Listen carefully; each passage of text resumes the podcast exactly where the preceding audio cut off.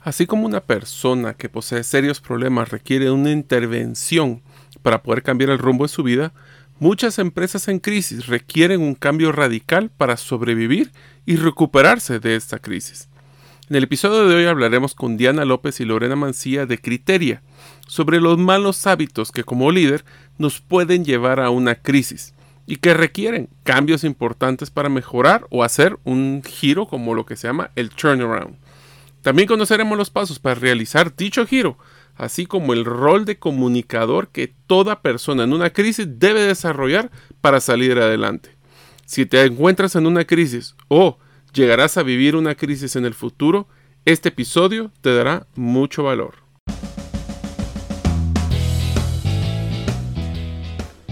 Bienvenidos al podcast Gerente de los Sueños, donde le brindamos las herramientas prácticas, competencias e inspiración para que los líderes de impacto cumplan sus sueños. Soy su anfitrión, Mario López Alguero, y mi deseo es que vivas la vida con pasión, resiliencia y templanza. Bienvenidos.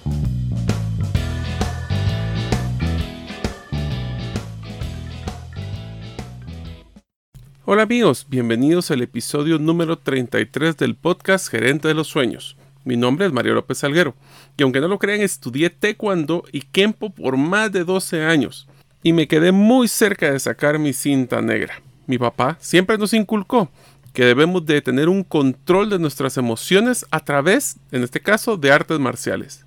Deseo agradecerte que nos escuches el día de hoy. Si todavía no eres parte de la comunidad de los sueños, puedes hacerlo, pero ya.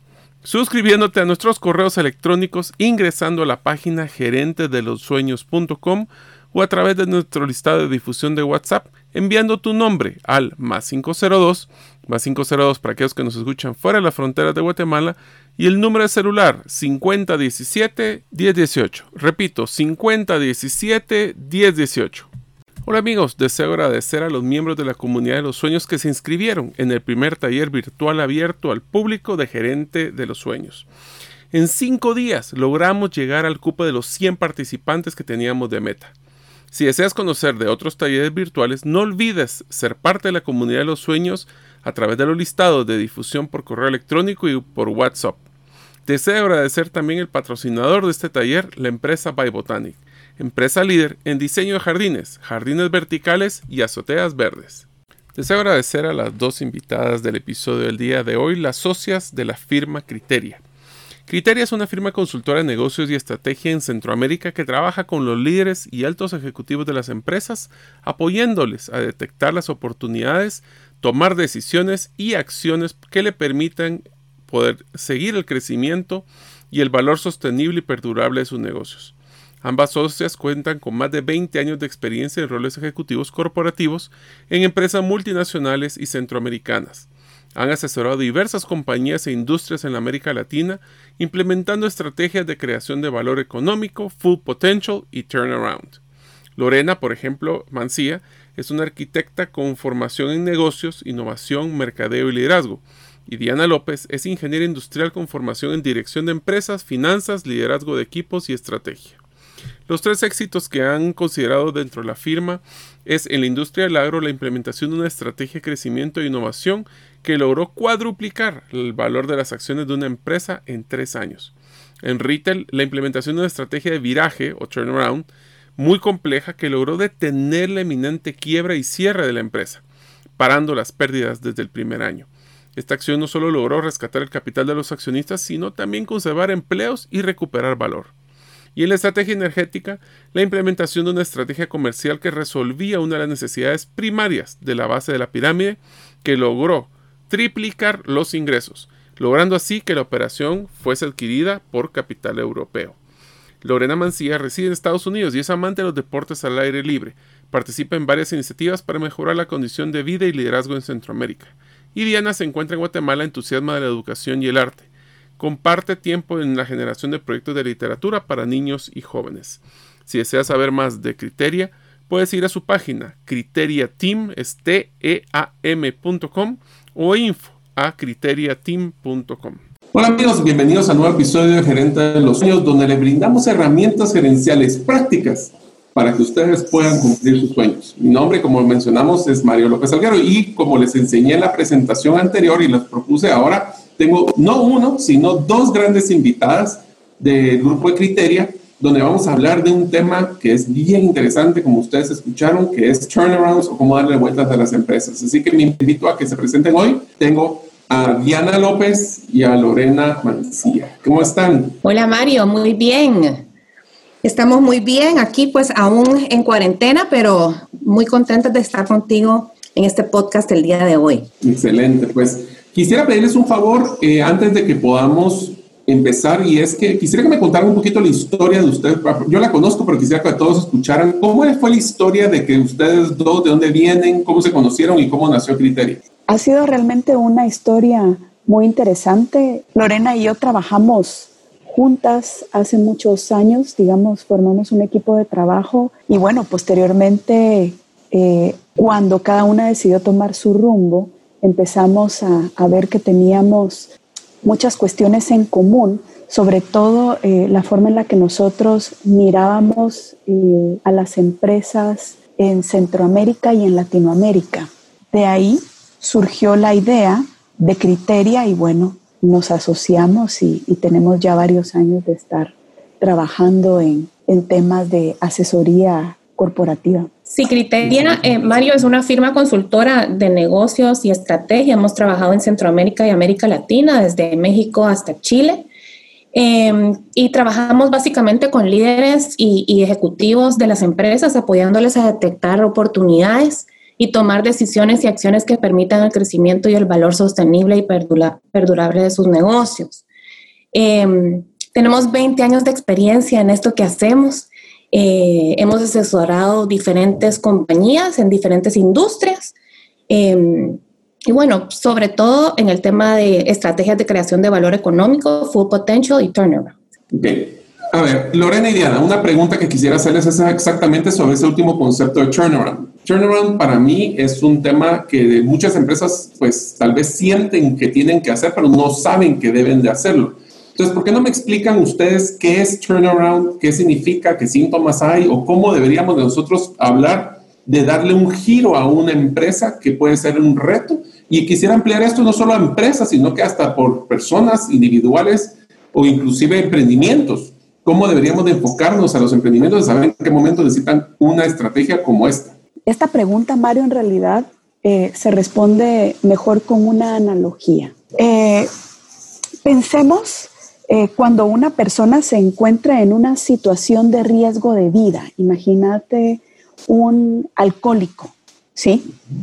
Si esta persona tiene suerte, suele entonces llegar a un punto de no retorno, es decir, donde él tiene que tomar una decisión, donde se da cuenta que si sigue así, eh, se muere.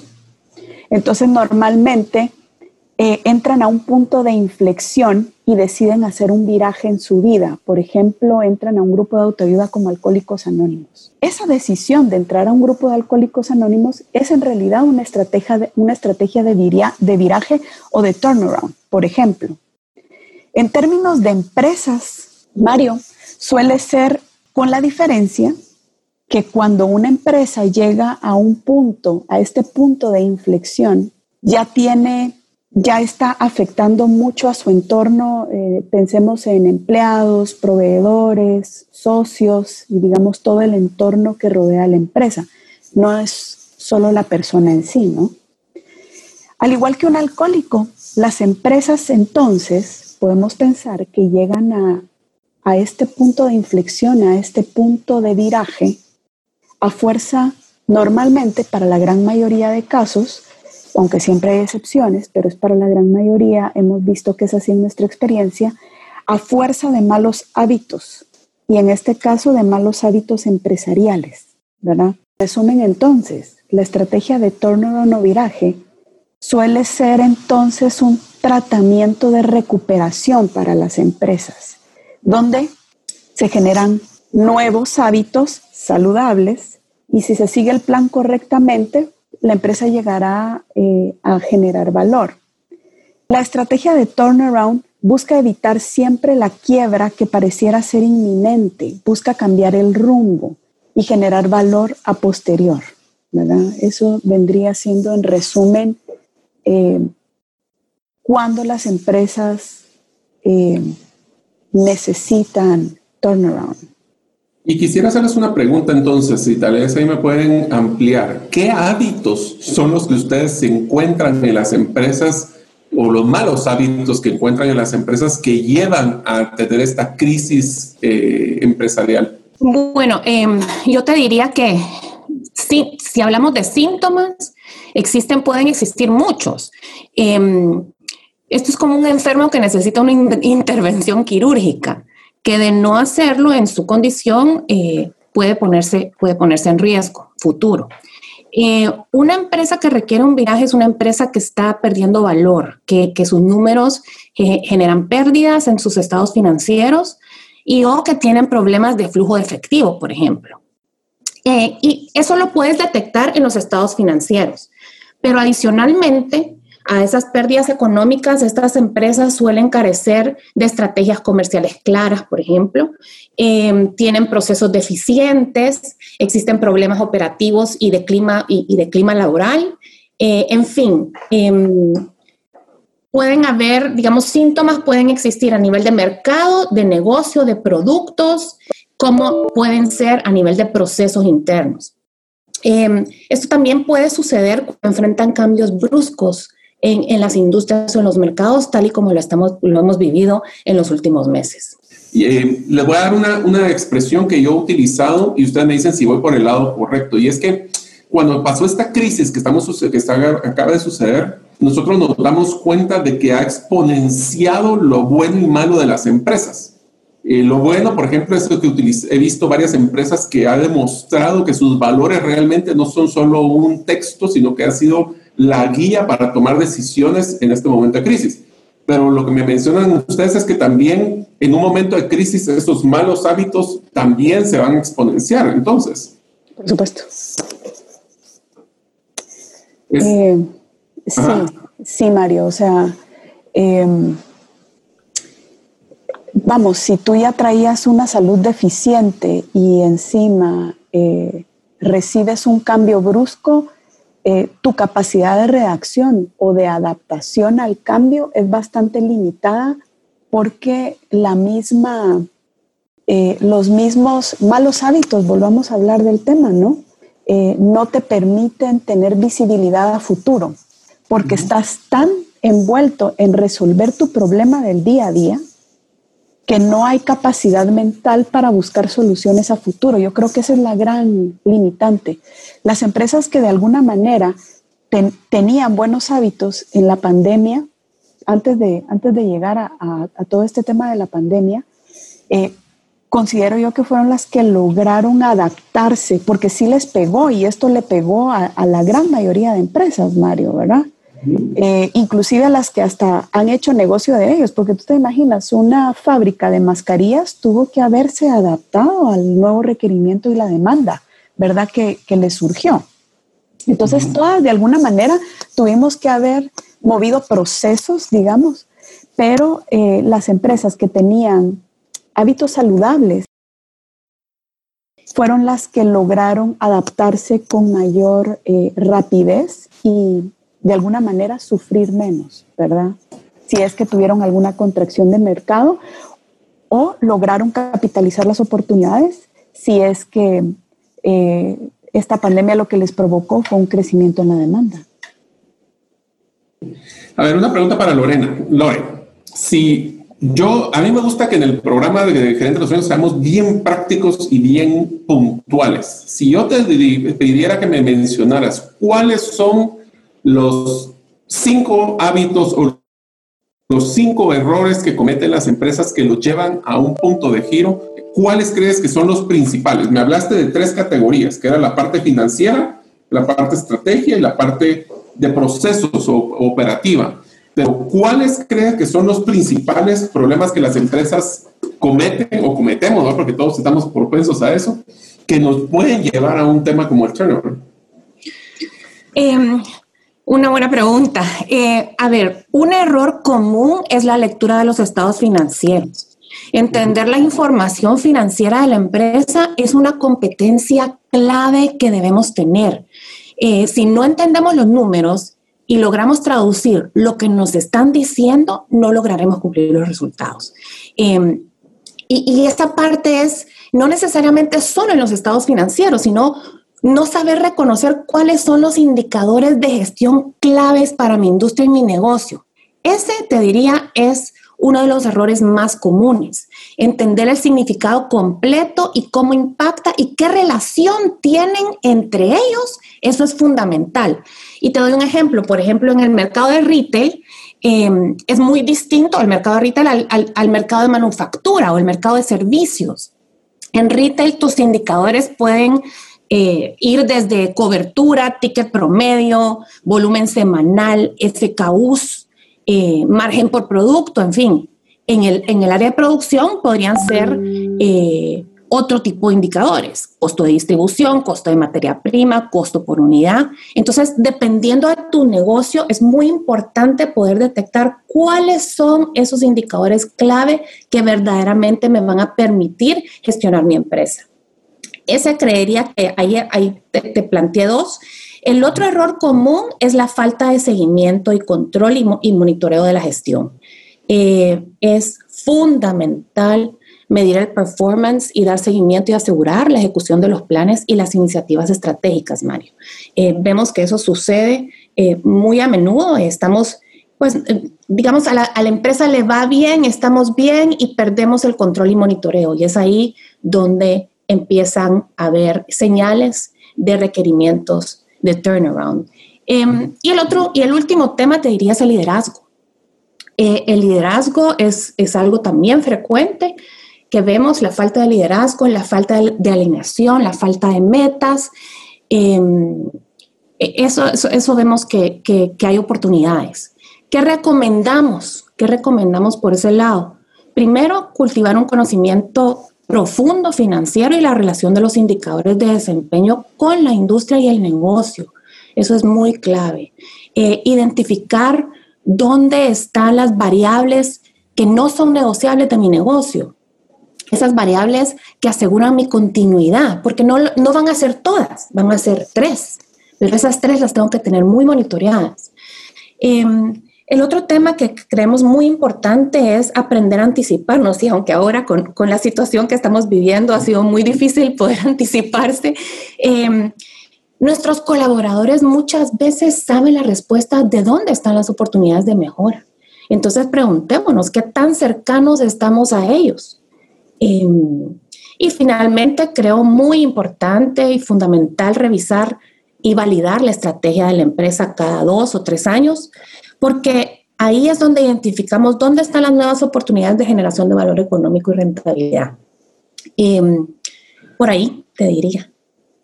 A ver, les, voy a, decir una historia y es simpática para fortalecer lo que dices, Lorena. Es que cuando nosotros estábamos, yo me acuerdo cuando yo estaba empezando mi vida profesional, me acuerdo que nuestros planes estratégicos eran de 10, 15 años porque la estabilidad económica y de los mercados era muy, muy estable.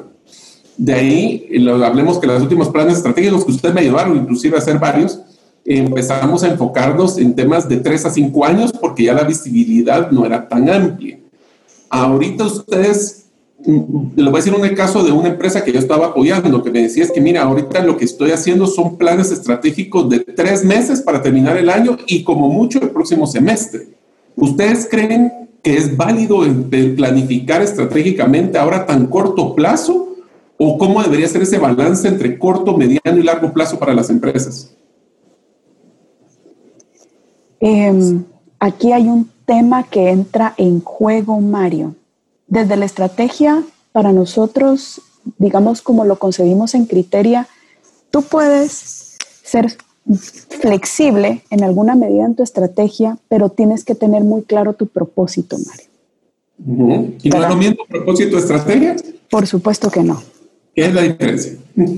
Ok, el propósito es la razón por la que tú estás operando, es decir, ¿qué es lo que tú buscas? Es un sentimiento, llamémoslo, más sublime, de la existencia, es como el propósito de vida de una persona, es el propósito de vida de la empresa, es decir, a qué se quiere dedicar y más que a qué es por qué se quiere dedicar a eso. ¿Sí? Normalmente detrás de los propósitos hay un tema de desarrollo social, hay un tema de aporte a la sociedad desde lo que tú estás haciendo. Pero digamos, el propósito siempre va eh, a algo, va a apelar realmente a algo más sublime, algo que realmente genere poder dentro de la sociedad. ¿Sí? Luego, cómo tú desarrollas tu negocio alrededor de ese propósito, eso se llama estrategia.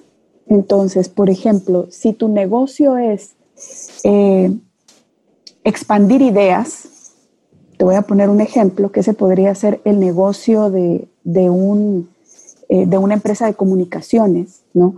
Expandir ideas. Tú puedes hacerlo a través de un podcast o puedes hacerlo a través de un periódico impreso o a través de un negocio como industria editorial. Puedes hacerlo a través de, un, de, de varios elementos que están alrededor de un propósito más grande. Entonces, ¿qué es lo que sucede, Mario? Cuando tú tienes claro el propósito, adaptarte al mercado no suele ser tan difícil, ¿verdad? Porque entonces puedes ir validando o haciendo tu estrategia cada tres meses, cada seis meses y lo que tienes en esto. Nosotros nos recomendamos en épocas, no, hablemos de la época de pandemia, ¿no? Probablemente esto nos haya venido a cambiar un poco eh, eh, el caso de venir a, hacer la estrategia eh, o validarla cada tres o seis meses, lo cual me parece muy adecuado, siempre y cuando tengas claro tu propósito, porque si no estarías reinventando una empresa o un, un, negocio desde cero cada tres o seis meses y eso sí puede, no creo que vaya a ser sostenible en el largo plazo. Ok, entonces, para repetir, entonces, para todos los que nos estamos escuchando posiblemente en el carro, el propósito es el porqué de las empresas, la razón de ser, la estrategia es cómo ejecutamos dicho propósito que puede irse validando pues, relativamente en un proceso pues, más dinámico ahora con este, este problema. Ahora, a ver, Lorena, una pregunta. ¿Cuáles son los pasos que le recomendarías a una empresa a tomar cuando logran identificar que necesitan o que están en un problema tan severo que necesitan un turnaround. O sea, ¿qué pasos? Yo sé que estoy mal. ¿Cuáles son los primeros pasos que deberíamos de hacer para poder mejorar nuestra situación? Ok, em, mira, depende mucho de la empresa, pero em, digamos que podemos dividir los pasos en tres, en tres grandes áreas. El primero eh, es el diagnóstico es encontrar cuál es la causa raíz del problema y las decisiones que se deben tomar para corregir el rumbo. tenemos que entender el foco de la enfermedad del paciente, si lo, si lo utilizamos como una analogía. Es importante eso para dar el tratamiento adecuado. Igual que en la medicina, eh, la calidad del diagnóstico de la empresa determinará entonces la aplicación de las estrategias a, plantear. Eh, no es lo mismo tener una gripe pasajera a una enfermedad mortal, ¿verdad? ¿Cómo la vas a tratar? Va a ser muy distinto. Entonces, una revisión de los estados financieros, el balance y el flujo de efectivo dan una primera radiografía. De ahí eh, es importante analizar la cadena de valor.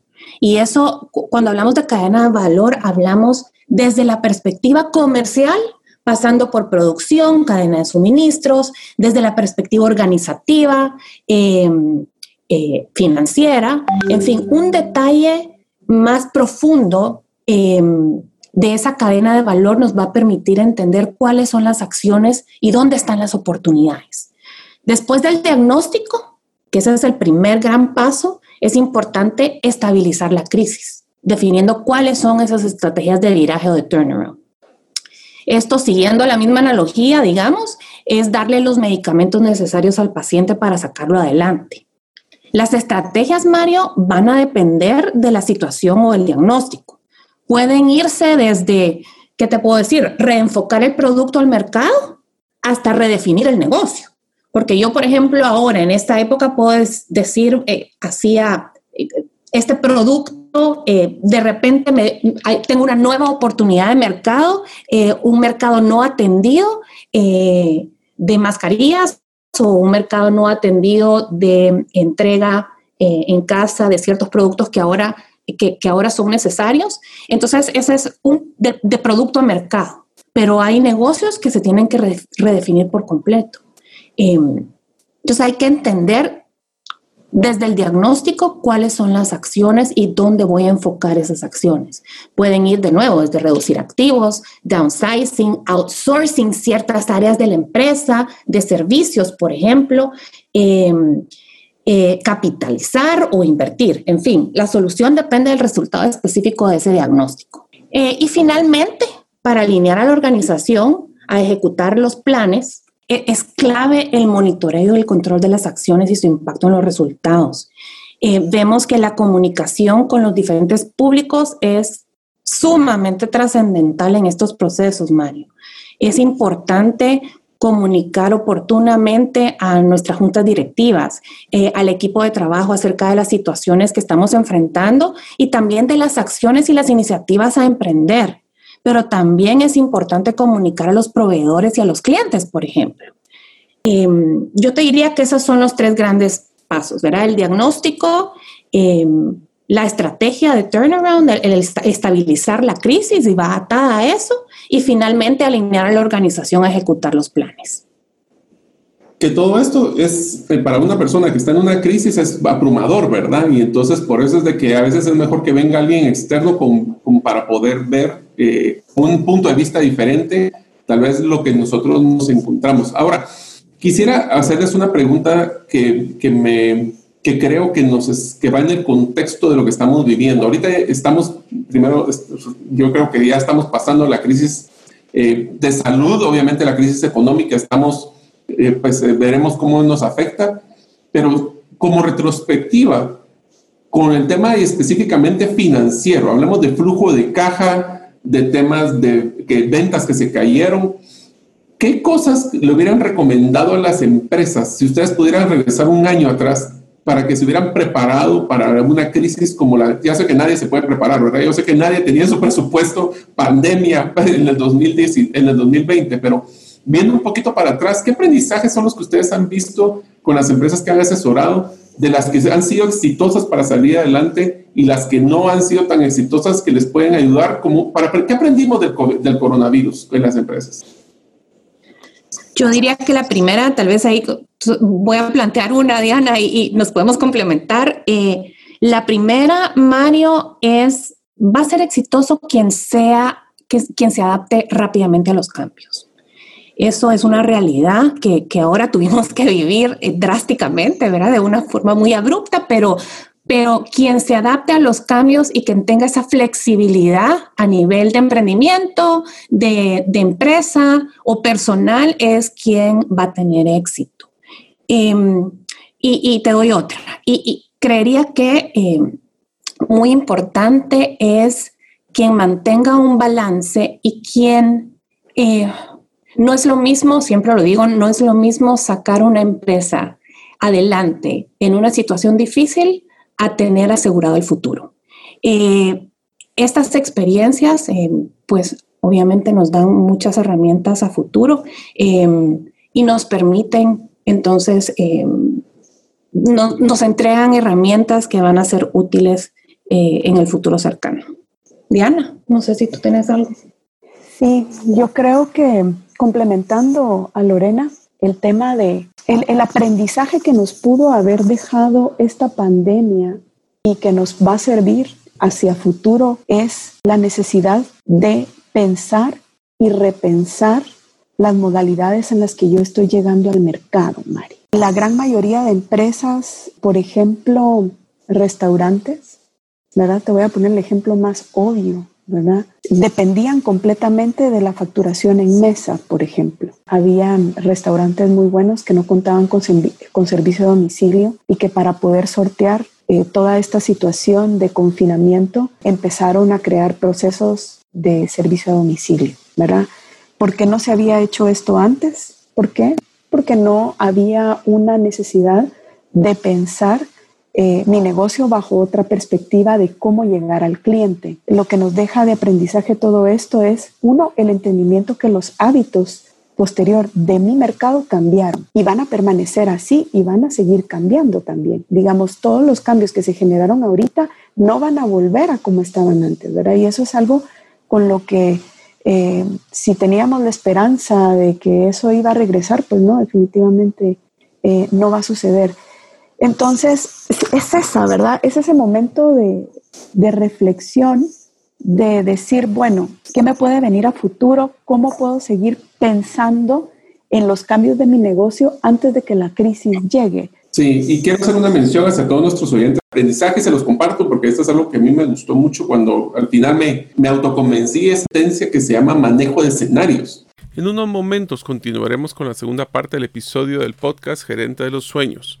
Para los que no lograron inscribirse en el primer taller virtual, que era los 5 errores de mercadeo que te están costando una fortuna, les deseo mencionar uno de los errores que vamos a ver en el taller. Y es el siguiente. En toda tu estrategia de comunicación no existe un llamado de acción claro para que el cliente compre. Solo es medios de comunicación o de información de tus productos, pero no hay un lugar donde comprar directamente. Si deseas conocer de otros talleres virtuales, no olvides ser parte de la comunidad de los sueños a través de los listados de difusión por correo electrónico o a través de nuestro centro de distribución de mensajes por WhatsApp. Sí, y quiero hacer una mención hacia todos nuestros oyentes que es muy fácil decir todos los errores que se pueden cometer cuando ya pasaron. Obviamente, tener esa visión de, de, yo creo que el, el, aprendizaje se los comparto porque esto es algo que a mí me gustó mucho cuando al final me, me autoconvencí, es que las empresas que fueron más exitosas son aquellas que han logrado desarrollar una competencia que se llama manejo de escenarios, donde ellos no solo tienen un escenario que es el del éxito, sino cuáles son los diferentes escenarios y se preparan, que dicen, espera lo, mejor y prepárate para lo peor. Manejar escenarios y la flexibilidad de ese, movimiento de visión hacia los diferentes escenarios fue uno de los que yo creo que ha sido muy exitoso en, en varias maneras. Sí, yo tal vez sí, Mario, en este sentido yo, creería que también adicionalmente a eso que tú mencionas de los escenarios es, es tener esa capacidad de liderazgo que va acompañado de humildad. Em, y lo hemos visto ahora, ¿verdad? El crecimiento para nosotros sostenible de largo plazo de una empresa depende de un liderazgo acompañado de humildad. Eh, porque un cambio de estrategia, un cambio abrupto, un turnaround no puede realizarse sin el pleno compromiso de todas las áreas. Entonces, eh, eh, el empoderar al equipo gerencial de la situación, el empoderar al equipo de trabajo y, definir esas iniciativas estratégicas para el cambio, para esa orientación de la estrategia, y esa motivación de los equipos de trabajo a dirigir los esfuerzos a dar los resultados es, es fundamental. Eh, mantener el diálogo abierto es importantísimo, eh, porque eso construye relaciones organizacionales sólidas. Eh, el inspirar confianza con los colaboradores. Ahora, yo quisiera hacerte una pregunta, Lorena, con lo que estabas mencionando, con el tema de confianza.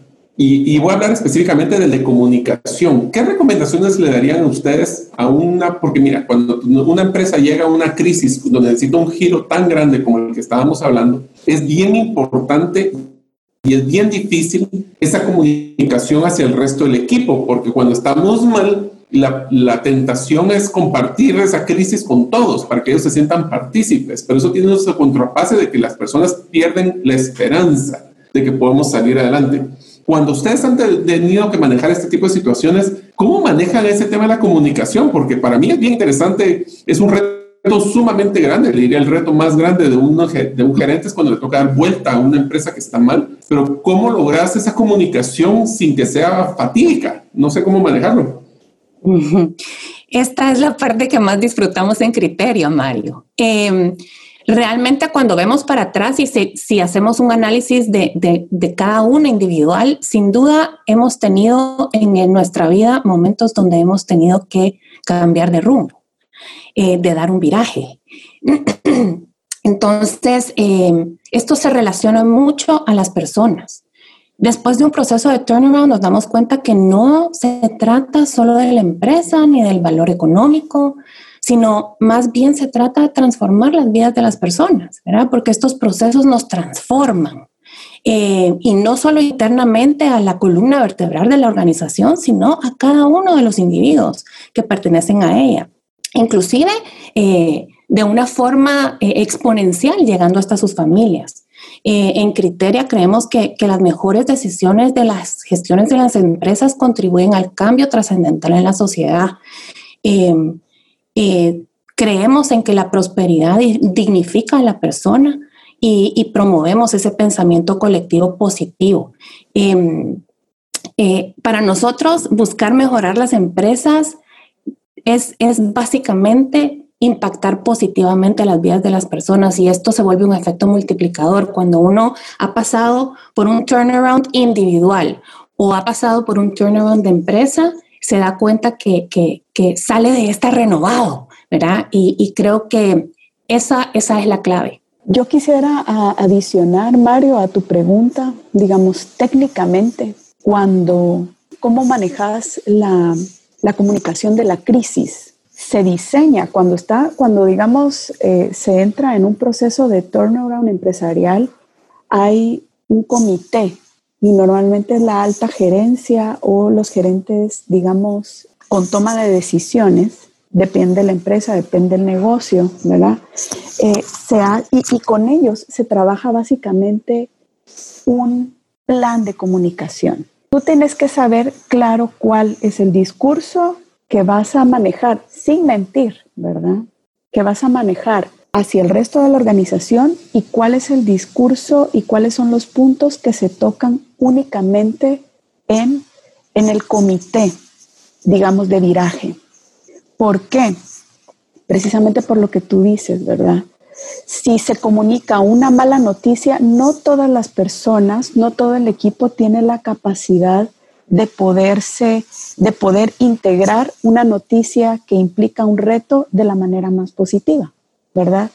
Entonces, normalmente cuando se hace la comunicación a toda la organización, al 100% de la organización, pues sí se indica que la empresa está en un proceso de viraje pero que ya hay un plan para salir adelante. Es decir, no vamos a salir solo con la alarma de decir hay un incendio, sino, bueno, sí, tenemos eh, un incendio, pero los bomberos ya están aquí y lo están apagando de esta forma, ¿verdad?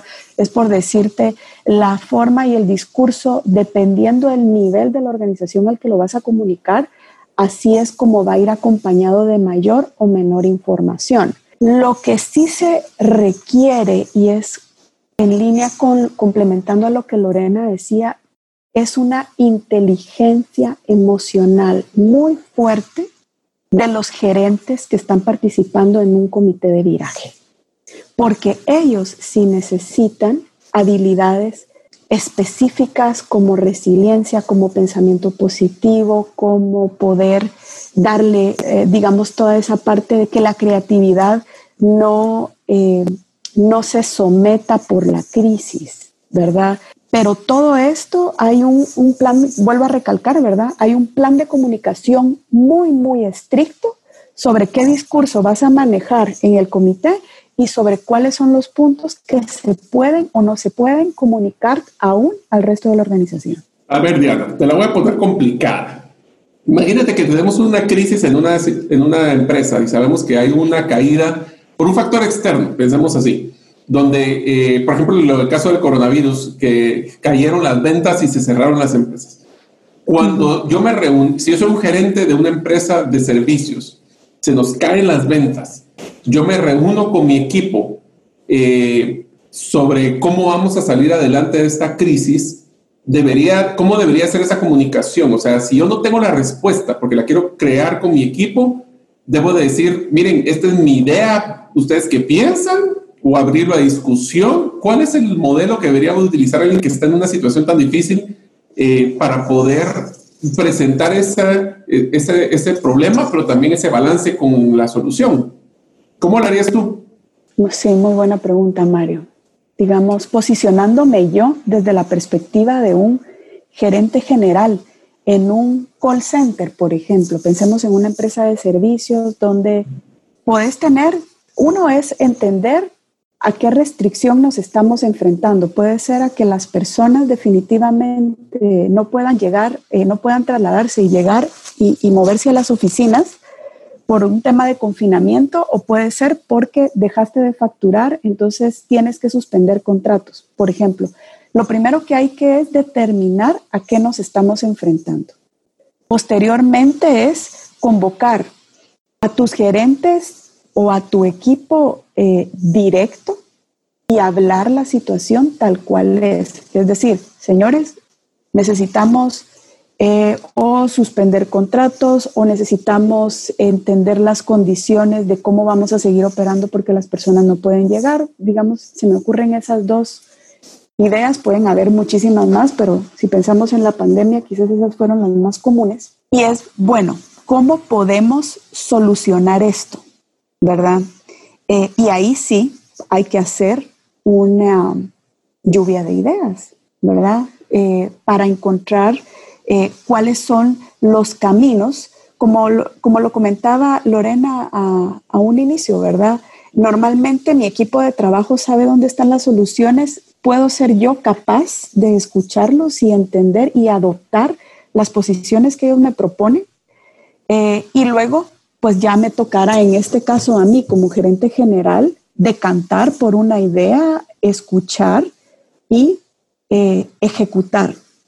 ¿Cuál es el reto acá? Que lo que yo decida sea adoptado claramente por el resto del grupo, es decir, que no, eh, que nadie vaya a estar de alguna manera socavando la iniciativa eh, por otro lado que se haya tomado como, como un determinante. Y a partir de ahí generar cuál es el plan de comunicación para el resto, para el resto de la organización. Mi recomendación siempre es eh, comunicar bajo un tema completamente objetivo, Mario.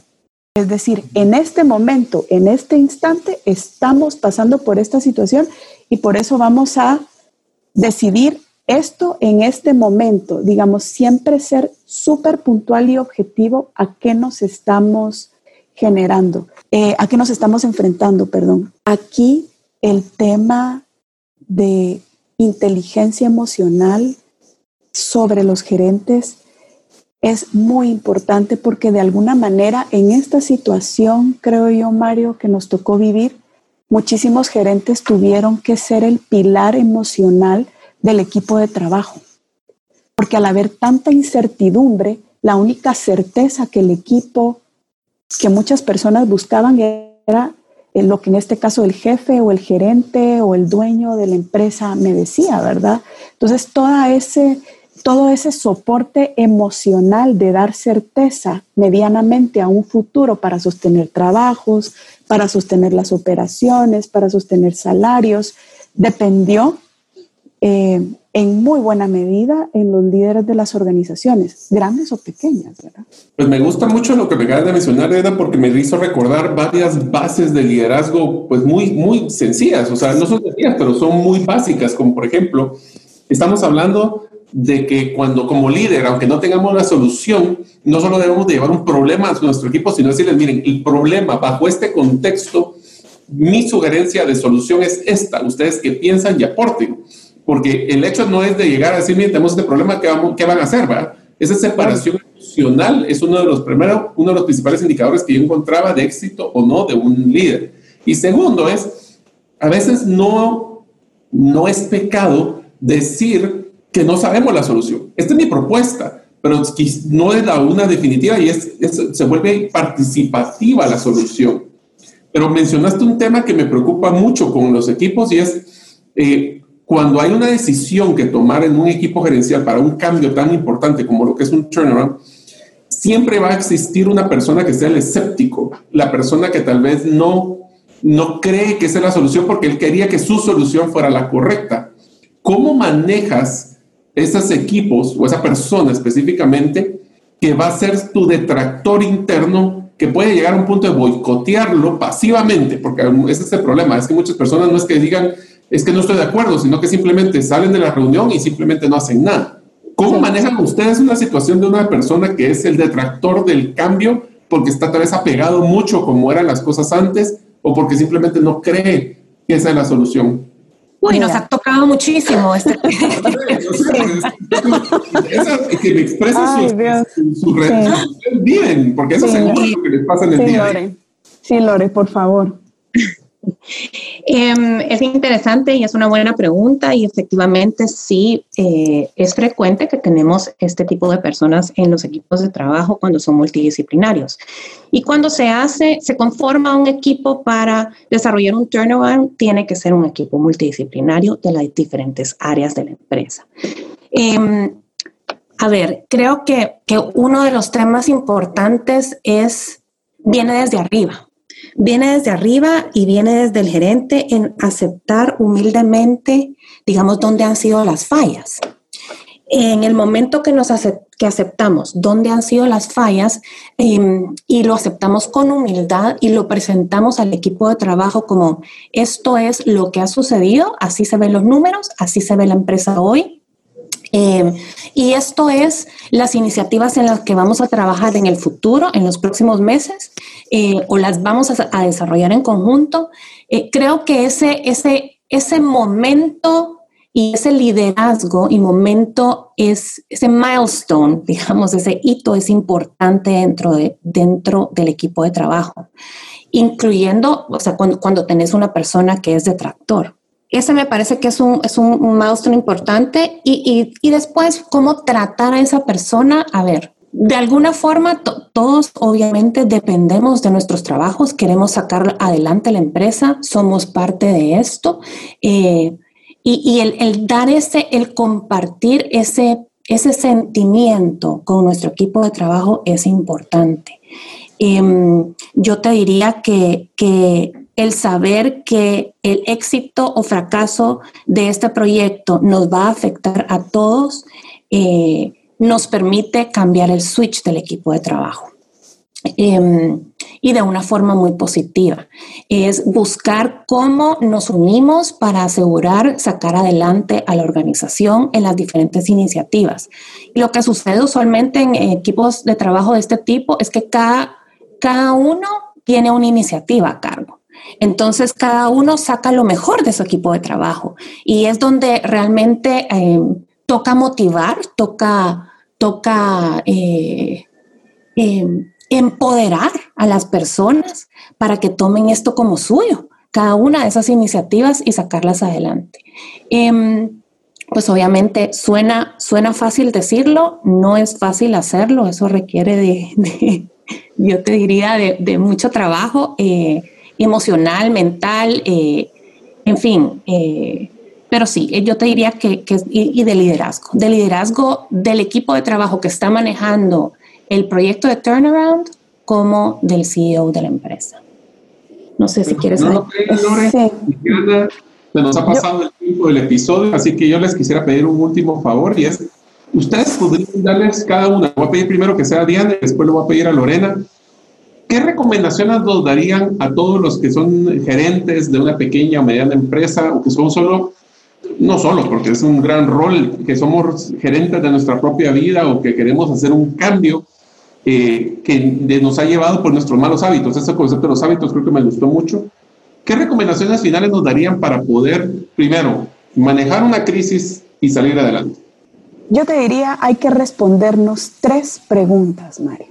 La primera, yo como gerente puedo expresar clara y llanamente cómo nos aproximamos al mercado y con qué nos estamos aproximando al mercado. Si yo no puedo responder esto clara y llanamente, no es que no lo pueda responder en absoluto, sino que sea claro y muy simple.